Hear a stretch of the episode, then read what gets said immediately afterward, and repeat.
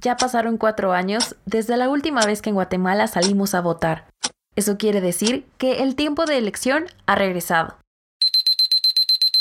Pero, ¿cómo es el proceso electoral? ¿Qué papel tenemos como ciudadanas y ciudadanos en este proceso?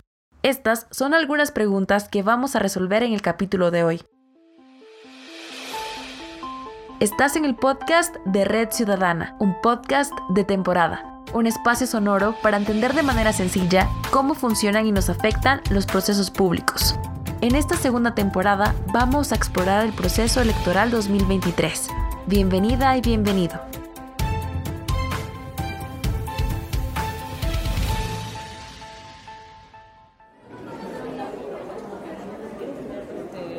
El próximo domingo 25 de junio del 2023, entre 8 y 9 millones de guatemaltecos podrán dirigirse a las urnas para votar en las elecciones generales 2023.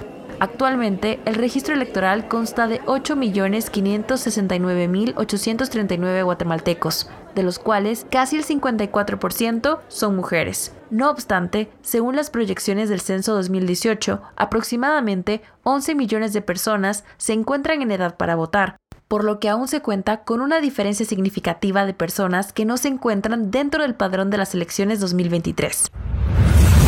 En dicho proceso electoral se elegirá un binomio presidencial, a 160 diputados del Congreso de la República, 20 diputados al Parlamento Centroamericano y los alcaldes y corporaciones municipales de los 340 municipios del país para el periodo 2024 a 2028. Pero, ¿Qué es el proceso electoral? El proceso electoral son todas las acciones y fases institucionales que suceden desde el anuncio de la convocatoria oficial a elecciones hasta su conclusión, por parte de la autoridad máxima de la materia, el Tribunal Supremo Electoral, TSE. Al tratarse de un conjunto de etapas o fases sucesivas y ordenadas con el objetivo de realizar unas elecciones, los procesos electorales tienden a componerse de una serie de etapas bastante generales, y el caso de Guatemala no es la excepción. Las fases del proceso electoral en Guatemala son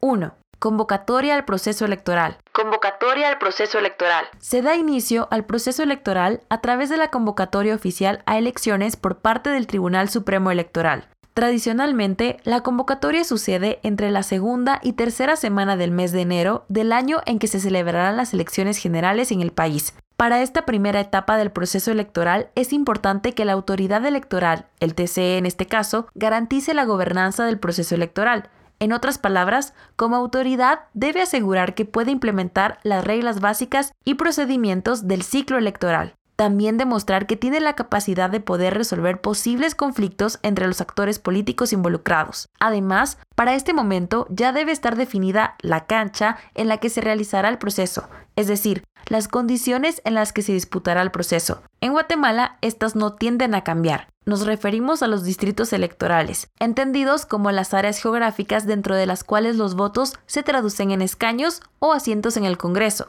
y la fórmula electoral. A más cantidad de votos por partido, más cantidad de escaños o asientos dentro del Congreso.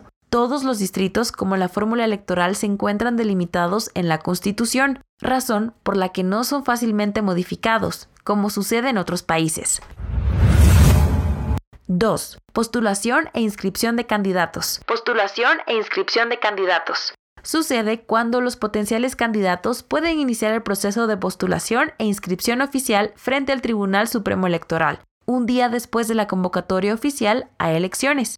Este tiempo de inscripción finaliza 91 días antes de la celebración de las elecciones generales. Particularmente, en este periodo los partidos políticos juegan un rol fundamental. Estos son todos aquellos grupos políticos reconocidos oficialmente que participarán en las elecciones y que son capaces de postular candidatos para cargos públicos. De ahí que los partidos tengan tanta relevancia en el proceso de inscripción de sus candidatos. Un tema que los partidos políticos no deben perder de vista en esta etapa del proceso electoral es el de la representatividad en la participación política.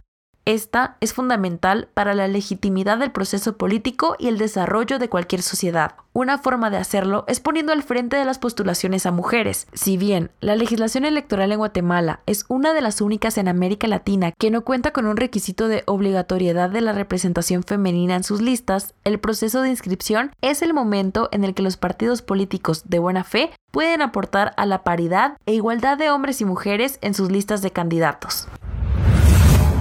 3. Campaña electoral. Campaña electoral. Posterior a la finalización de la inscripción oficial de candidatas y candidatos, inicia el periodo de tiempo permitido para realizar la campaña electoral. Esta comienza 90 días antes de la fecha de las elecciones y termina 36 horas antes de que se celebren las elecciones generales en el país.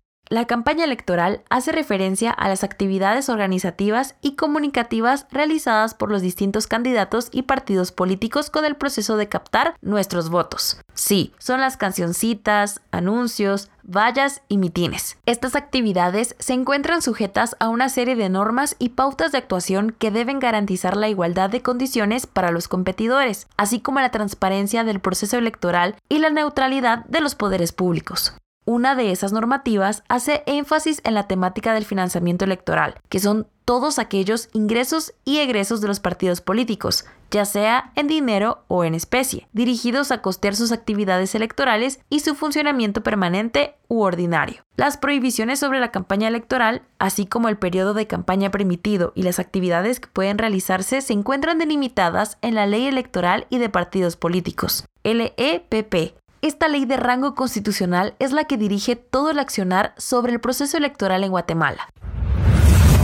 4 elecciones generales y oficialización de resultados. Elecciones generales y oficialización de resultados. La última fase del proceso electoral contempla la realización de las elecciones generales, así como el conteo y oficialización de los votos emitidos por las y los ciudadanos empadronados. Las elecciones generales se realizan un domingo del mes de junio del año electoral, fecha que se oficializa posteriormente por el TSE. En este momento, todos los actores que mencionamos antes, TSE, partidos políticos, ciudadanas y ciudadanos, y candidatas y candidatos desempeñan un rol fundamental para la consecución de las elecciones. Entran en vigor los órganos electorales temporales, que son órganos de carácter transitorio y que pretenden incluir a los ciudadanos en el seno del proceso electoral. Actualmente existen tres órganos electorales temporales que pretenden propiciar la participación ciudadana activa en el proceso. A su vez, tanto la ciudadanía como los partidos políticos y candidatos desempeñan procesos de transparencia y rendición de cuentas durante los comicios electorales. Esto busca garantizar un proceso en el que los ciudadanos, partidos y candidatos vigilan y evalúan el actual responsable de los servidores públicos por medio de mecanismos como la transparencia y la fiscalización activa del proceso electoral. Finalmente, las elecciones generales, así como el proceso electoral en sí mismo, terminan con el proceso de conteo, oficialización e impugnación de los resultados. Este comprende el proceso de votación, desde la apertura de las mesas hasta el conteo y transmisión oficial de los resultados. Luego de ese anuncio oficial, existe un periodo, un tanto menos conocido, que implica todas aquellas actividades que se llevan a cabo una vez finalizado el día de las votaciones, y que comprenden actividades como la rendición de cuentas de gastos de campaña por parte de los partidos políticos en contienda y la posibilidad de impugnar los resultados del proceso electoral bajo la sospecha de inconsistencias o alteración de estos. Es ahí el momento en el que el Tribunal Supremo Electoral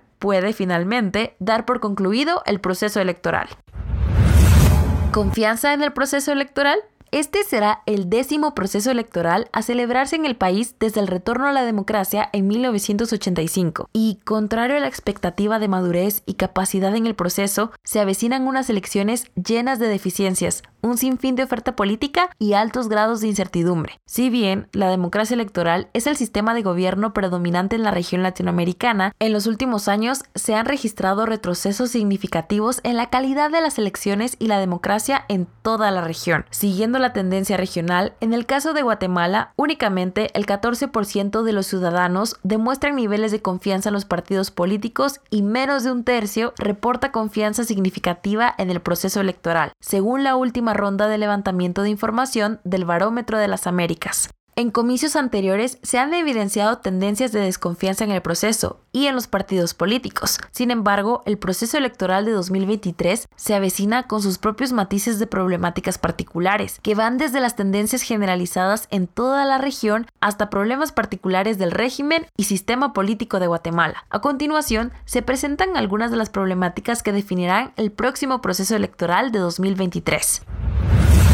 Insatisfacción con la democracia. Como mencionamos anteriormente, la democracia electoral se ha visto fuertemente afectada y criticada por los ciudadanos de la gran mayoría de países latinoamericanos. Una muestra de esto es que, salvo seis países de la región, el resto de países en América Latina muestran índices de satisfacción de la democracia en su país menores al 50%, según datos del Barómetro de las Américas 2021. La satisfacción de la democracia en Guatemala se encuentra en 38 puntos porcentuales, menor incluso que la media de América Latina. Si bien la satisfacción de la democracia se encuentra dentro de una tendencia a la baja de la región, esto quiere decir que la idea de la democracia en el país cada vez pierde más adeptos, lo que podría eventualmente significar una crisis prolongada que desencadene en rompimientos abruptos del orden constitucional y de las garantías civiles y políticas de la población, como ha sucedido en otros países de la región, Bolivia, Perú, Honduras o Nicaragua. También, posiblemente, producto de ese descontento generalizado con la noción de la democracia, la población guatemalteca ha generado una vez más una cultura apolítica. Según datos del Barómetro de las Américas 2019, casi el 75% de la población guatemalteca tiene poco o nulo interés en la política del país. Ni siquiera un 10% de la población entrevistada aseguró tener mucho interés en la vida política del país, mientras el restante 15% afirmó tener algo de interés. Tanto la tendencia regional como los recientes levantamientos de información en el país sugieren que existe un desinterés generalizado por la política guatemalteca y los procesos que éste conlleva, como el proceso electoral. Esta problemática que está sucediendo en toda la región, si no es que en la gran parte de países del mundo, es el contexto general de interés y satisfacción en el que se realizará el próximo proceso electoral en Guatemala. Participación de los jóvenes. Recientemente ha surgido información sobre la ausencia de alrededor de 2.6 millones de guatemaltecos del padrón electoral, que es el registro para poder emitir el voto. En Guatemala, el proceso de empadronamiento, contrario a la mayoría de países en la región, es un trámite adicional de la emisión del documento único de identidad DPI, razón por la que si bien muchos guatemaltecos cuentan con la ciudadanía activa, es decir, el DPI, no se encuentran registrados para poder votar. De esa totalidad de ciudadanos que aún se encuentran fuera del padrón, Casi el 70% son jóvenes entre las edades de 18 y 25 años, es decir, 1.8 millones. Una cantidad similar de votos significó la victoria en segunda vuelta del actual presidente Alejandro Yamatei en el proceso electoral del 2019. La gran inquietud de este próximo proceso electoral podría ser entonces, ¿por qué los jóvenes no se han registrado en el padrón? Muchas posibles respuestas a la problemática han surgido en los últimos días. Afirmaciones como falta de concientización e información del proceso, dejadez de las nuevas generaciones o apatía y desinterés en la política se han barajado en medios de comunicación y publicaciones académicas. Sin embargo, parece ser que se trata de una particular forma de expresión del descontento con la clase política y la democracia en general. El Barómetro de las Américas 2021 evidencia que Guatemala es el quinto país latinoamericano con mayor desconfianza en el proceso electoral. Únicamente el 32% que confía en las elecciones de su país, razón por la que posiblemente una gran parte de la población se abstiene de participar o inclusive de formar parte del padrón para poder emitir su voto.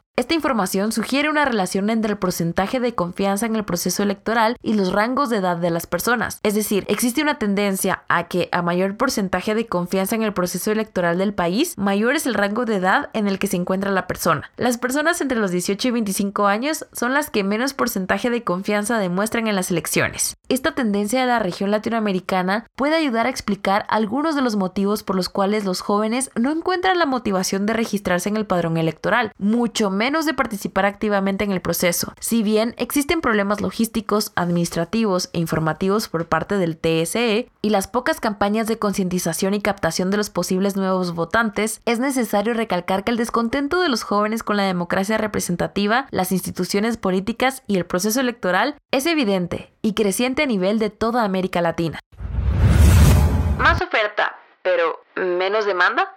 Finalmente, podemos evidenciar un incremento en la potencial totalidad de la oferta política para el próximo proceso electoral de 2023, es decir, los partidos políticos. Sin embargo, no es necesariamente algo nuevo en el cambiante sistema de partidos políticos guatemaltecos. Desde el retorno de la democracia en 1985, 73 partidos políticos y un sinfín de comités cívicos han desfilado por las listas de los últimos nueve procesos electorales que se celebraron en el país. En el último proceso electoral en el país participaron 26 partidos políticos, 19 de ellos presentaron un binomio presidencial para la contienda. No obstante, dichos partidos no cuentan necesariamente con el apoyo o la confianza de la población que participa en los comicios. Según el Barómetro de las Américas 2019, los partidos políticos son la institución política electoral con menos porcentaje de confianza entre los guatemaltecos. Únicamente el 14% de los ciudadanos tiene algún nivel de confianza en las instituciones políticas por excelencia de la democracia representativa. Este dato sugiere que el hecho que existan más y nuevos partidos políticos no es necesariamente la respuesta a las demandas de propuestas y representatividad de las y los ciudadanos, quienes a su vez cuentan con niveles bajísimos de identificación con esa gran cantidad de partidos políticos. Según el Barómetro de las Américas 2019, únicamente el 10% de los guatemaltecos afirman tener algún tipo de simpatía o afinidad por algunos de los partidos políticos existentes.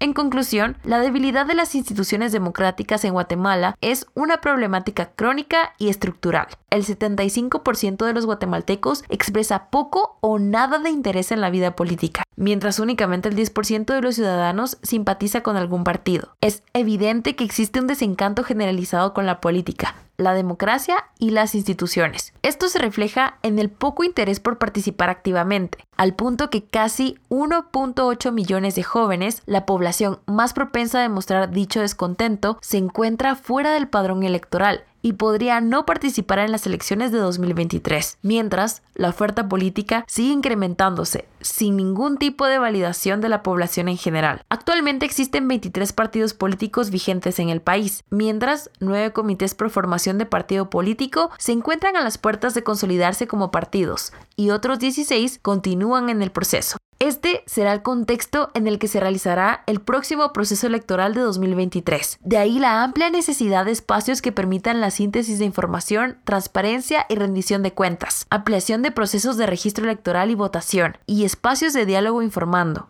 que permitan la generación y consolidación de pensamiento crítico ciudadano. Para poder saber más sobre un espacio con toda esta información, visita el sitio web de nuestra elección 2023, nuestra